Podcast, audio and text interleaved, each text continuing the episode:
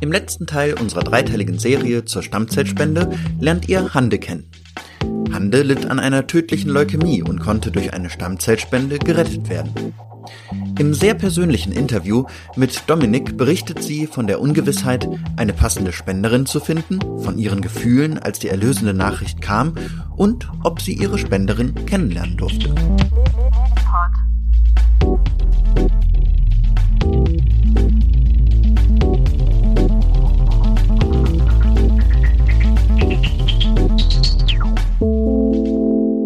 Medipod, der Podcast für Medizin. Ja, hallo und herzlich willkommen zusammen. Hier ist der Dominik vom Medipod und ich habe heute einen ganz besonderen Gast bei mir. Ich habe die Hande bei mir und Hande hat 2017 eine sehr blöde Diagnose bekommen und möchte uns heute etwas darüber erzählen und uns etwas aufklären. Ich begrüße dich erstmal. Hallo Hande. Hallo Dominik. Hi, na, wie geht's dir? Och, ich bin ein bisschen angeschlagen, aber sonst geht's mir sehr gut. Ja, Hande, ich habe gerade in der Einleitung erzählt, dass du 2017 eine Diagnose erhalten hast, die dein Leben etwas auf den Kopf gestellt hat.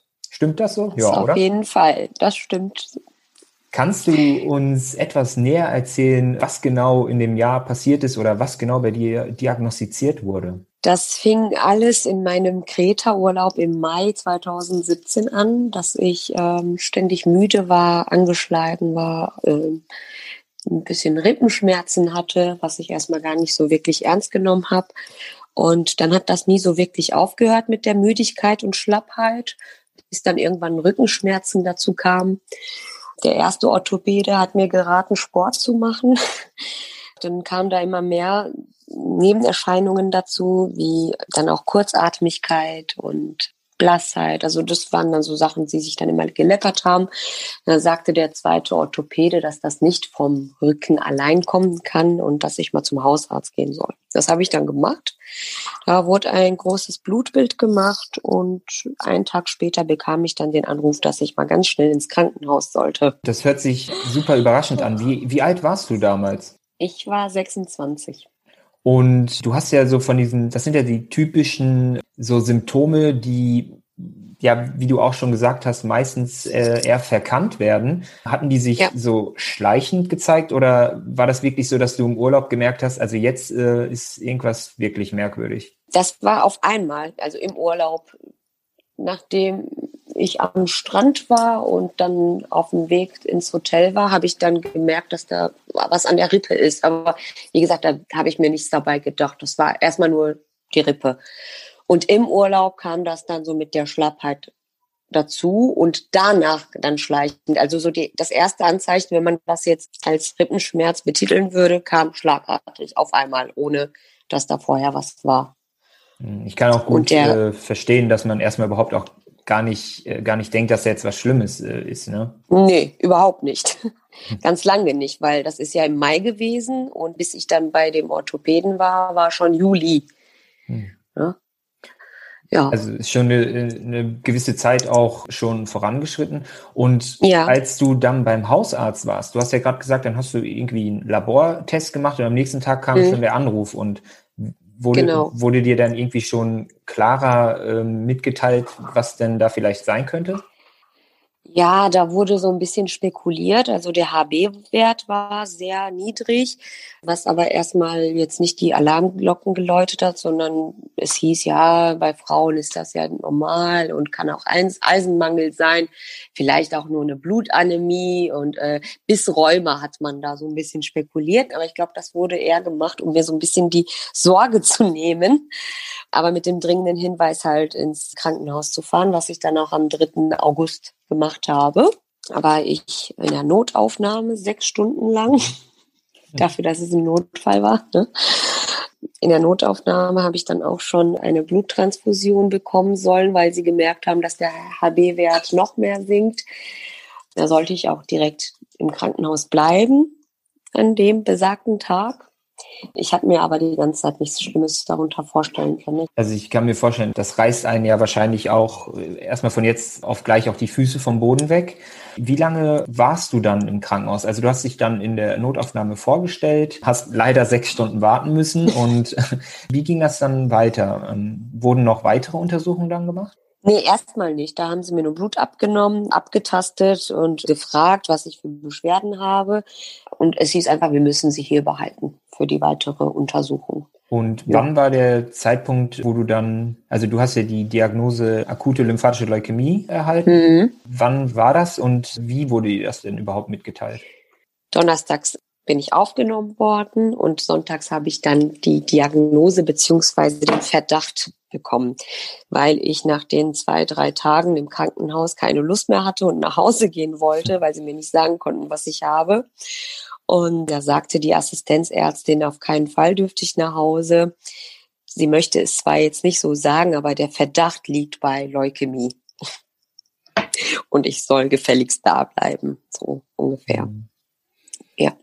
Und ja, sonntags war der Arzt nicht da, das war nur die Assistenzärztin, die dann ihre Vermutung ausgesprochen hat. Und montags kam dann der Oberarzt und hat dann gesagt, ja, ALL. Das ist natürlich erstmal eine Schocknachricht. Meine Schwester hat dabei gestanden, als die Diagnose kam.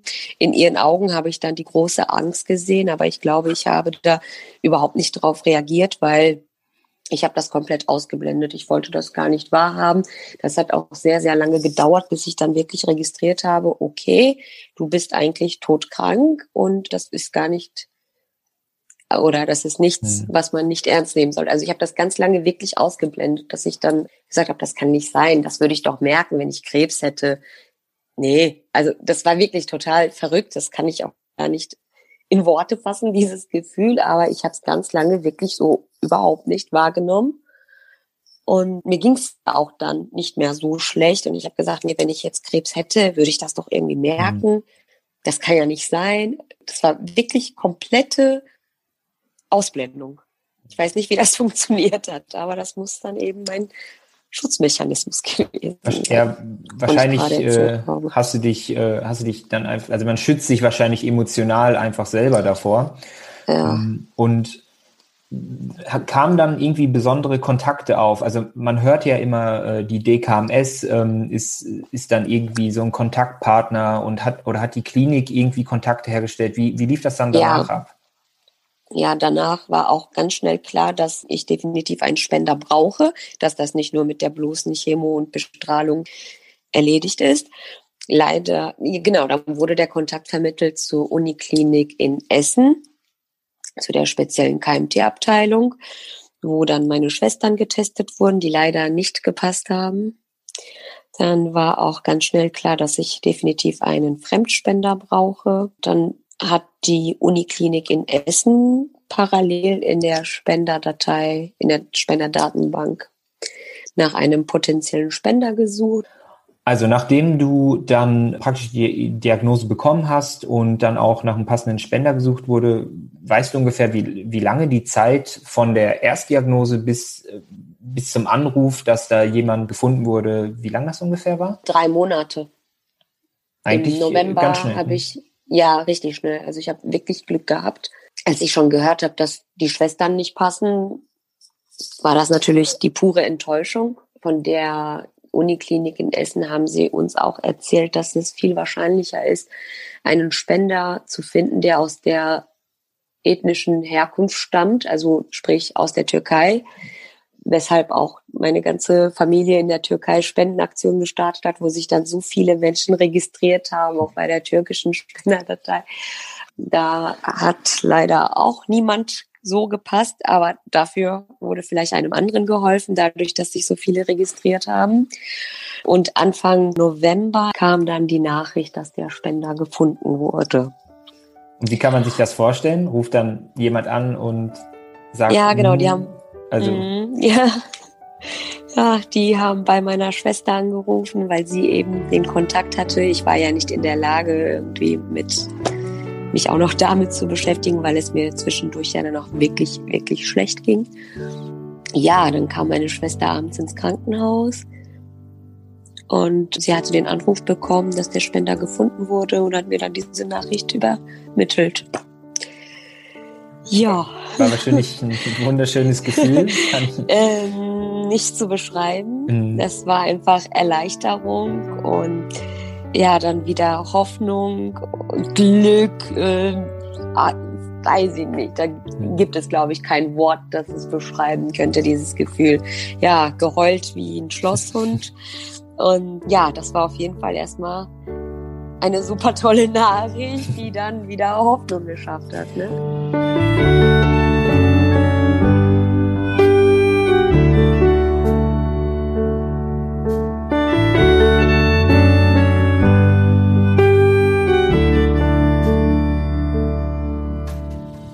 Wenn wir jetzt mal so ein bisschen vorspulen, dann wurde halt praktisch passender Spender oder Spenderin gefunden.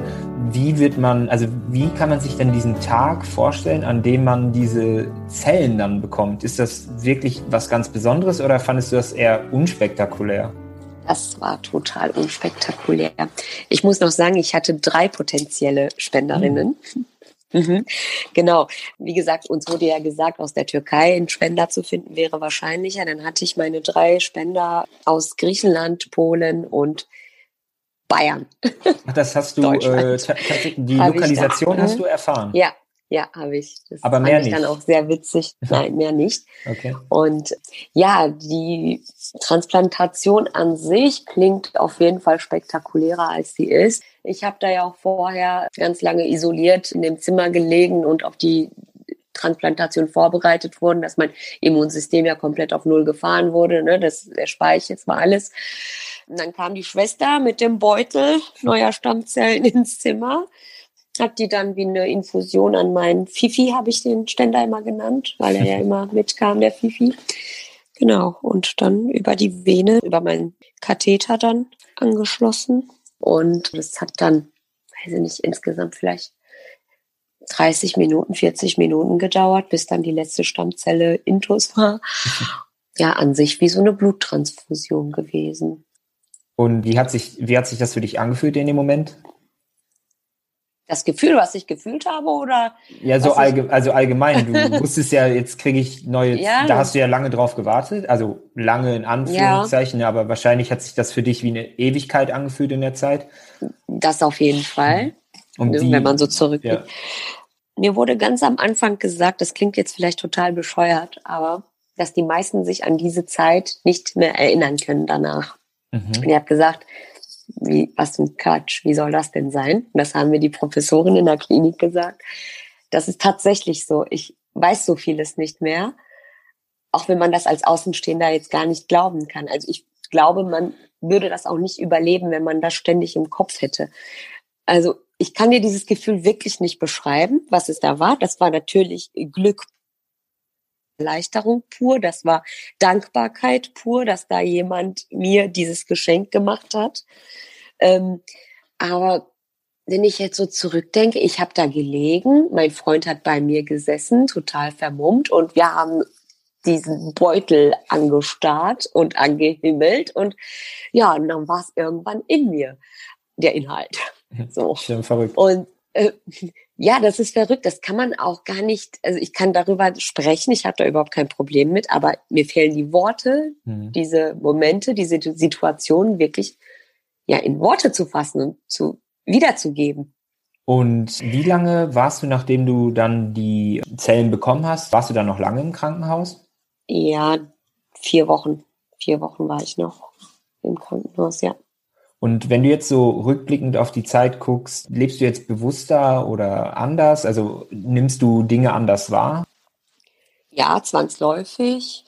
Also ich glaube, ich mache mir nicht mehr so viele Gedanken über alles wie vorher, weil ich jetzt weiß, wie schnell sowas vorbei sein kann. Also sowas, mit sowas ist das Leben gemeint. Ja, und das geht ja von heute auf morgen. Ne? Und dann denkst du halt, du nimmst alles mit, was geht und du genießt jede Sekunde und versuchst, natürlich klappt das nicht immer, ich mache mir auch viel zu oft Gedanken über unwichtige Sachen, aber ich versuche mir dann immer wieder ins Gedächtnis zu rufen, zu sagen, hey, guck mal, was du für einen Scheiß hinter dir hast und über so eine Lappalie brauchst du dir keine Gedanken machen. Also da merkt man wirklich, was wirklich wichtig ist im Leben. Hm. Nimmst, du, nimmst du aktuell Medikamente, die dein Immunsystem noch reduzieren Nein. oder abschwächen? Nimmst du gar nicht? Nein, gar nicht mehr. Wow, das die, ist richtig gut. Ja, ich nehme die schon sehr lange nicht mehr. Also ich glaube, so Immunsuppressiva habe ich vielleicht die ersten sechs, sieben Monate nach der Transplantation noch nehmen müssen. Und danach fing ich auch an, so, also am Anfang war ich ja sehr, sehr, sehr ähm, eingeschränkt, was das Essen betraf, ne? Oder überhaupt rausgehen unter Leute. Da mein Immunsystem ja auf dem Stand eines Babys war, vielleicht sogar noch weniger stark. Ja, die ganzen Medikamente, Cortison habe ich ganz lange noch nehmen müssen. Das hat man mir auch angesehen. ähm, aber ansonsten, ne, ich nehme keine Medikamente, ich habe auch gar keine Einschränkungen mehr. Also ich darf alles wie ein normaler, gesunder Mensch wieder machen. Schön. Ähm, bist du aber mhm. dennoch ähm, vorsichtiger? Also jetzt gerade aktuell haben wir ja auch eine Corona-Pandemie und bist, bist du da noch besonders vorsichtig, auch wenn du gerade sagst, du bist eigentlich, also man sagt, du darfst dich wie ein ganz normaler Mensch verhalten, aber bist du trotzdem vorsichtiger? Nein, also ich bin so vorsichtig, wie ich auch ohne diese Vorerkrankung wäre, denke ich. Also ich bin jetzt nicht äh, überempfindlich, weil ich mal krank war oder so. Also ich bin genauso vorsichtig wie mein Freund auch, der noch nie sowas hatte, ne, sage ich mal, oder wie meine Schwester oder wie meine Eltern. Ich Und, halte mich ja. an die, ja, an die Maßnahmen, mhm. aber jetzt nicht übervorsichtig, weil ich eben schon mal was Schlimmes erlebt habe. Also du bist nicht häufiger erkrankt oder erkältet als jemand, der ganz normal in Anführungszeichen gesund ist. Genau, ganz normal. Nein, bin ich nicht. Ich war äh, nach der Transplantation jetzt, bin ich das zweite Mal erkältet. Ich denke, das ist eine super Quote. Ja, auf jeden Fall. Da war wahrscheinlich ich sogar, Jahren. ich sogar häufiger krank mal dazwischen. ähm, ja, nee, das ist schon. Was, was vielleicht nochmal ähm, interessant ist, wie du darüber denkst, die DKMS ruft ja auch irgendwie immer regelmäßig auf, dass man spenden soll. Du hast erzählt, dass ja. deine Freunde, Familie, dass halt alle viele Aufrufe gestartet haben. Wie denkst du so darüber, wie die Gesellschaft aufgeklärt ist? Und würdest du dir wünschen, dass sich viel, viel mehr Menschen für die Registrierung, sagen wir mal, äh, ja, freischalten würden? Auf jeden Fall. Das ist ja das Beste, was man eigentlich in seinem Leben tun kann, ne? dass man jemandem das Leben retten kann, den man gar nicht kennt. Also ich war auch registriert, ich hatte mich mit 18 direkt registriert und jetzt haben sie mich aber leider rausgeschmissen, ich darf nicht mehr. ja, ich denke, vielen ist das nicht bewusst, das habe ich ja selber in meinem Umfeld auch dann feststellen müssen die sich dann erst registriert haben, weil jemand aus dem Bekannten- oder Verwandtenkreis dann betroffen war. Und dann wird man ja erst darauf sensibilisiert, sage ich jetzt mal, oder aufmerksam gemacht. Aber das ist ja eigentlich so simpel, sich da zu registrieren. Und wenn man in Frage kommt, ist es auch simpel, jemandem das Leben zu retten, mhm. indem man dann ein paar Spritzen hat, Grippesymptome und dann hast du ein bisschen Stammzellen gespendet. Ne? Also das ist ja nichts, wodurch man selber einen Schaden trägt, wenn man einem das Leben retten kann. Und ich habe meine Spenderin auch schon kennengelernt. Ach, das wollte ich jetzt sogar fragen. Ähm, Ach genau, so, erstmal wollte ja, ich fragen, ich welche, äh, ich, äh, nee, alles gut. Welche Lokalisation wollte ich fragen? Also aus welchem Land hast du denn jetzt deine ähm, Spenden bekommen? Und vielleicht kannst du dazu was erzählen aus Deutschland. Und äh, vielleicht ja. kannst du ja erzählen, wie das dann ablief. Also wie konntet ihr euch denn kennenlernen jetzt? Wir durften schon direkt nach der Transplantation, beziehungsweise hat sie mir einen Brief geschrieben nach der, die Transplantation war am 2.2.2018 und ein paar Monate später habe ich dann einen anonymen Brief von meiner Spenderin erhalten die sich dann schon nach mir erkundigt hatte im Krankenhaus. Und da wurde ihr dann gesagt, dass sie den Brief ans Krankenhaus schicken kann, der dann natürlich mitgelesen wurde, weil man darf ja dann noch keine persönlichen Angaben etc. machen. Und dann habe ich meinen ersten Brief erhalten. Dann war die Heulerei natürlich auch erstmal groß und dann ging das so ein paar Mal hin und her mit den Briefen, bis ich dann nach den zwei Jahren in der Uniklinik in Essen dann den Antrag für die Aufhebung der Anonymität gestellt habe. Zeitgleich hat das meine Spenderin auch getan. Dann haben wir gegenseitig unsere Daten bekommen. Mit Telefonnummer, E-Mail-Adresse, Name, Adresse. Und ganz witzig, ich bin die ganze Zeit davon ausgegangen, dass meine Spenderin in Köln wohnt. weil mir im Krankenhaus gesagt wurde, dass die Zellen aus Köln kommen. Ja, und dann bin ich natürlich davon ausgegangen, dass sie da auch wohnt. Hab dann auch gesagt, ach super, Dortmund, Köln ist ja nicht so weit auseinander. Ja, als ich dann die Adresse bekommen habe, habe ich gesehen, München. sie war nur zum Spenden in Köln. Ja, das war so eine witzige Geschichte.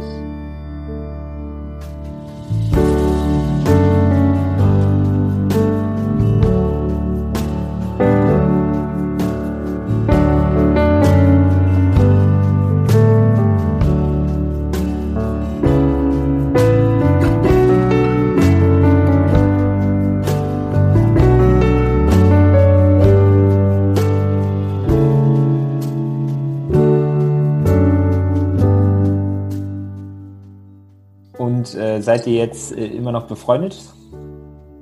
Ja, das sind wir. Wir haben uns witzigerweise im Urlaub im August diesen Jahres auf Sylt getroffen, weil wir zeitgleich dort Urlaub gemacht haben, was auch schon wieder irre ist. Ähm, ja, und da haben wir uns kennengelernt, dann richtig kennengelernt. Und es war dann auch so, als wenn wir uns schon, also zumindest für mich, für sie auch, sagte sie, als wenn wir uns schon ewig kennen. Ja, eine wahnsinnig ja, schöne war, Geschichte. Wir wollen uns auch definitiv nochmal wiedersehen. Aber aufgrund der aktuellen Lage ist es ja jetzt nicht so einfach, ne, hin und her zu reisen. Ja, aber der Kontakt bleibt bestehen, hoffe ich.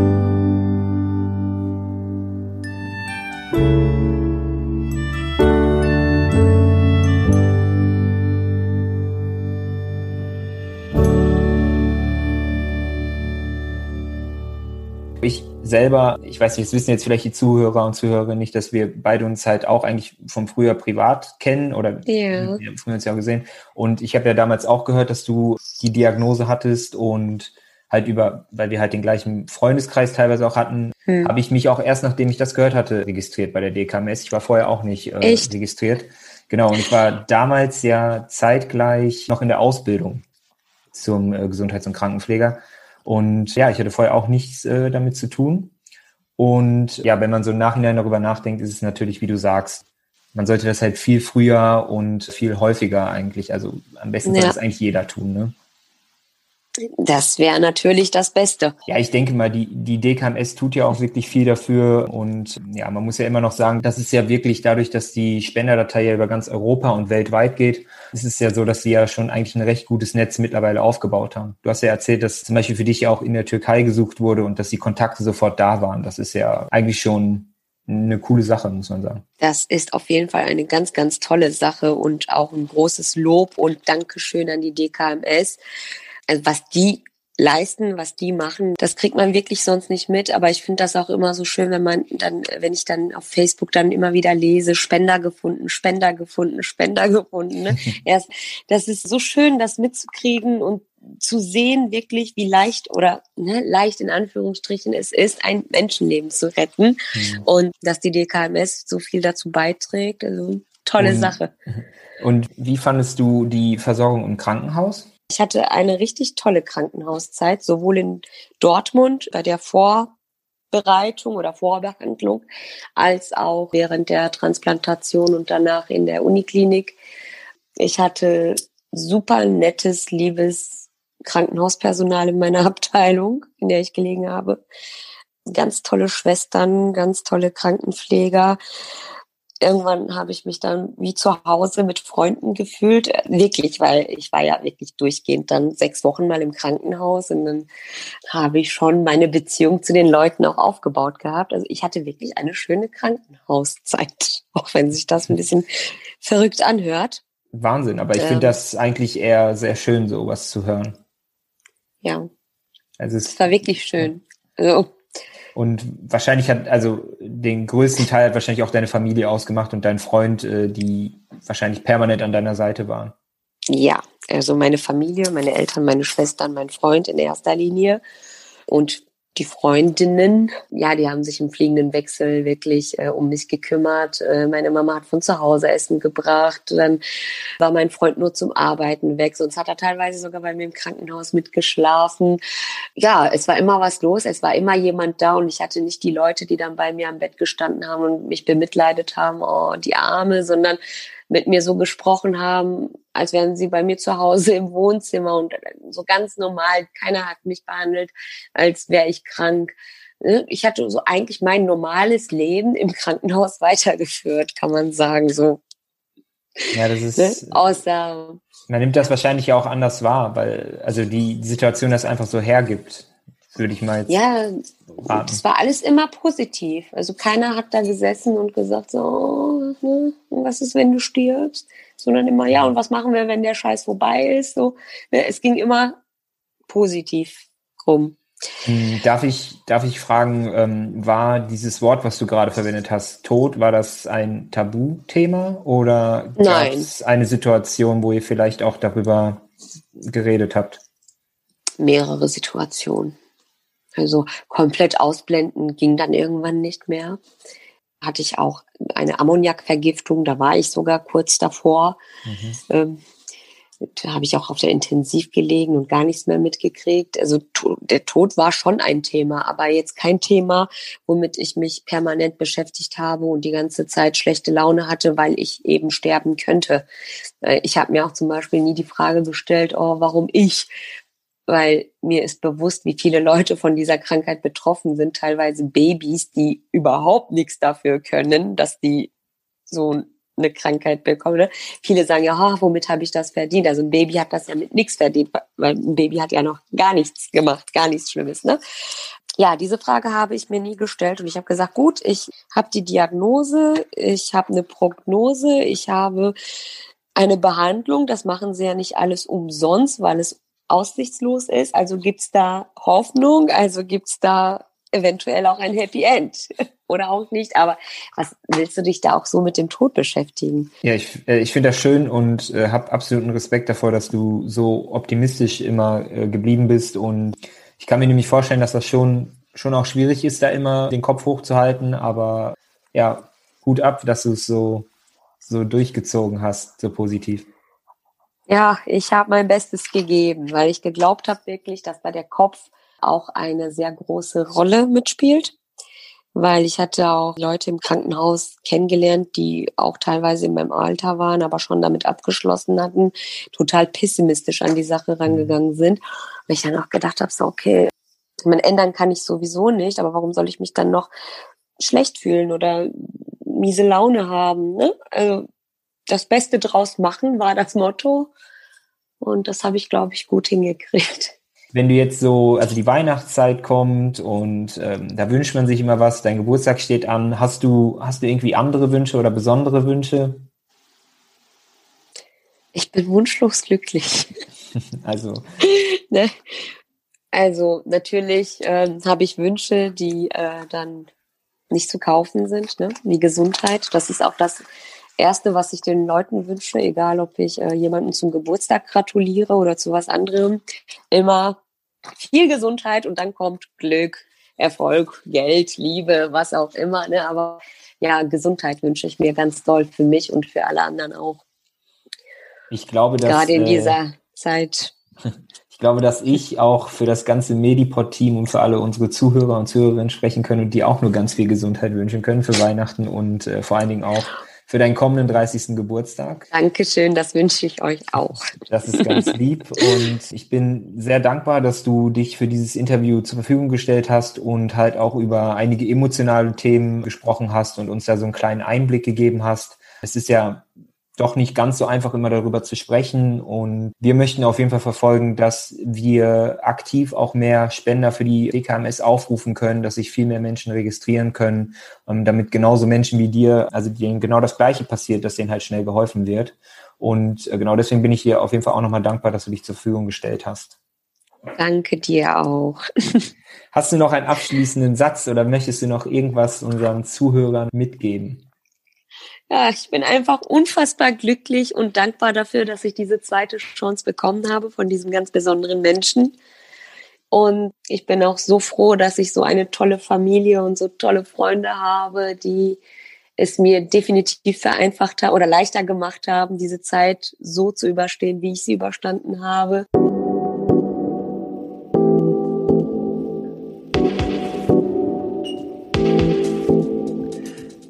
Das war unsere dreiteilige Serie zum Thema Stammzellspende. Ich danke allen Mitwirkenden, besonders unseren Interviewgästen Hande, Johannes und Emra. Ihr wollt noch mehr zur Stammzellspende erfahren? Schaut mal auf unserem Partnerchannel mediclips.official auf Instagram vorbei.